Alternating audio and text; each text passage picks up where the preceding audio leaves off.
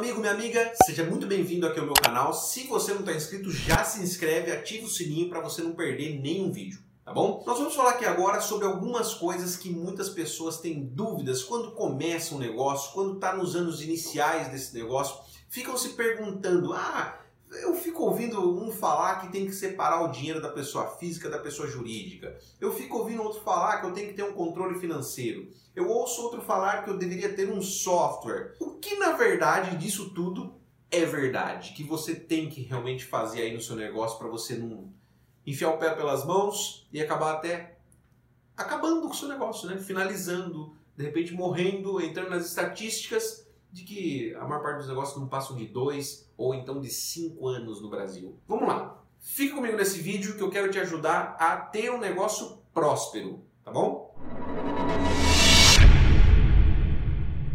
Primeira coisa que você precisa pôr na tua cabeça aí. Realmente, a partir do momento que você abriu uma empresa, são duas pessoas. Pessoa física e a pessoa jurídica. Às vezes tem mais de uma pessoa física envolvida, quando tem sócios. Separar isso é crucial, né? Porque senão você. Vou citar um exemplo aqui bem, né, talvez até esdrúxulo, mas vamos lá. Você tem um treinamento físico muito bom, tal, de repente você corre 10 km ali fácil. Você sai com uma corridinha, corre 10 km fácil. Aí tem uma pessoa do teu lado que assim, pô, né? Vou pegar eu como exemplo. Ah, eu sou mais devagar, sou gordinho, tal, eu não consigo correr ali é, 3 quilômetros, né? Adianta é, você simplesmente falar assim, não, eu vou colocar minha força em você aí, você vai conseguir correr esses, esses 3 km, esses 10 km igual a mim? Não é assim que funciona, né? Você é, passou por um treinamento, você passou por todo um teste físico que eu não passei ainda. Se eu não passar por esse teste físico, eu não vou conseguir correr os 10 km com a facilidade que você corre. Com a sua empresa e a sua pessoa física é a mesma coisa. Não adianta você querer achar que sua empresa, na hora que você abriu ela, ela vai ser capaz de pagar tudo, todas as suas contas, tudo vai se resolver. Não, ela vai ser capaz de fazer isso? Pode até ser, mas com dinheiro, com um financiamento caro, né? Às vezes esse financiamento é você ganhou dinheiro ao longo da sua vida, suado, saiu de um emprego, de repente você decidiu abrir seu negócio. E aí quando você abre seu negócio, começa a consumir esse capital de giro, começa a consumir esse capital de giro que você aportou na empresa e não está entrando venda, não está sendo feito venda que não entra dinheiro de venda daí. Então você tem que procurar de todas as formas trazer dinheiro de forma mais barata, que é vendendo. Então, para isso, separar as contas, separar tudo, ó, isso aqui é meu custo como pessoa física, eu tenho que pagar isso aqui. Tudo bem, mas por um tempinho você vai ter que segurar a onda aí em fazer novos investimentos na sua pessoa física, comprar um carro novo, comprar uma casa, não tem problema. Às vezes você vai ter que vender um carro e ficar com um carrinho mais simples. Não tem problema, faça isso. Porque é para enriquecer sua empresa.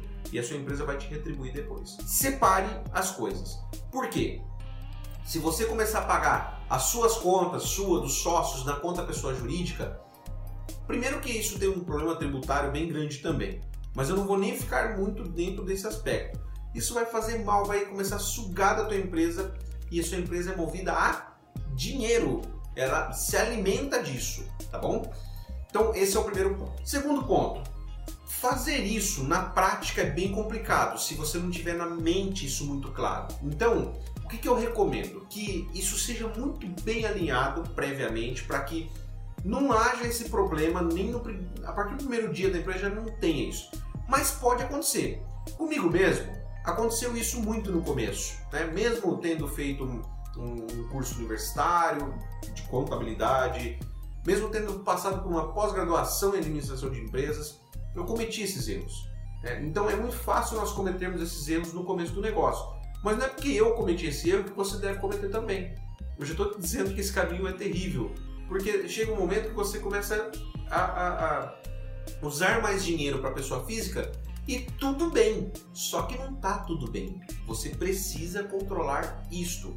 Você pode até atrasar uma conta pessoa física, só que você não pode atrasar uma conta da empresa porque ela precisa ter crédito suficiente para que você não, não gere transtornos. E também é uma gangorra isso, tem que estar em movimento o tempo todo, porque você também não pode deixar o seu nome na pessoa física sujar, porque isso vai impactar na hora de você obter crédito na pessoa jurídica também. Então, como quem passou por isso, vou te deixar um conselho aqui. Cuidado, não passe por isso porque é bem difícil isso vai te gerar transtorno. Você vai ficar numa, né, uma, uma sinuca de bico aí, como a gente chama por aqui, tá? Por fim, aqui, pra gente não deixar esse vídeo se alongar tanto, entenda o seguinte, olha, a sua empresa é movida a dinheiro, não é? Você também, para comprar suas coisas, para enriquecer, para ter mais coisas, para mudar para uma casa melhor que você quer, mudar para uma casa mais ampla, né? seus filhos para ir para a escola, vocês precisam de dinheiro também. Só que assim, existe uma ordem natural do dinheiro. Quando você é funcionário de uma empresa, o que, que acontece? Você recebe lá no quinto dia útil, no dia 5, lá você recebe o salário na tua conta. Esse dinheiro veio de algum lugar. De onde veio? Veio de um cliente, né, que é, decidiu comprar o produto daquela empresa que você era funcionário. Agora, e tem muita gente que comete esse erro, infelizmente, você precisa, né, se desvencilhar dessa, dessa, dessa mentalidade. Porque você só se preocupava em saber, tá caindo no dia certo o meu salário? Agora não. Você tem que se preocupar com o fluxo anterior fazer o seu cliente gastar com você.